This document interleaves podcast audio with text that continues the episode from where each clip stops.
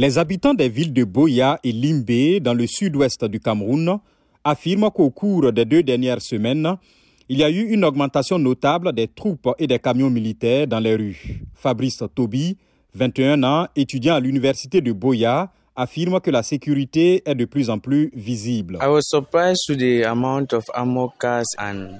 J'ai été surpris par le nombre de voitures blindées et les soldats venus en renfort à Boya. Il est très difficile de partir d'un quartier à l'autre sans rencontrer des militaires ou des forces de sécurité. Dans les marchés et même sur le campus universitaire, ils sont partout. Ils font les contrôles. Il est très difficile de sortir sans être contrôlé. L'armée camerounaise a confirmé que des troupes ont été déployées à Boya et Limbe pour protéger les joueurs, les officiels et les fans. Un porte-parole a refusé de commenter le nombre de soldats et de véhicules blindés déployés.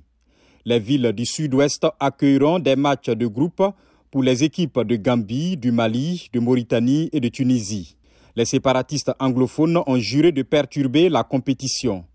Tapang Ivo, porte-parole du groupe séparatiste autoproclamé, forces de défense de l'Ambazonie.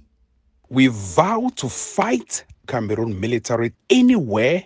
nous avons promis de combattre les militaires camerounais partout où ils sont présents sur tout le territoire d'Ambazonie, que ce soit pendant les matchs de la Cannes que nous avons interdits ou après, nous continuerons à les combattre bec et ongle. Nous voulons éviter une situation où les visiteurs seront pris en deux feux.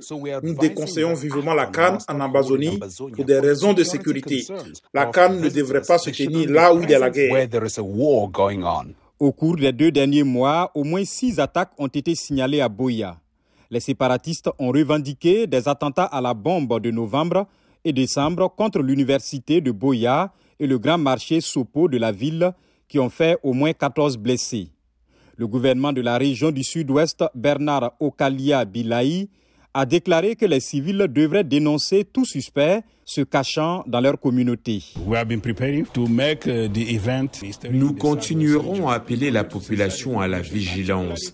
Vous savez ce qui s'est passé au grand marché Sopo C'est la population elle-même qui a saisi le sac qui contenait les explosifs et a appelé les gendarmes pour qu'ils viennent le détruire.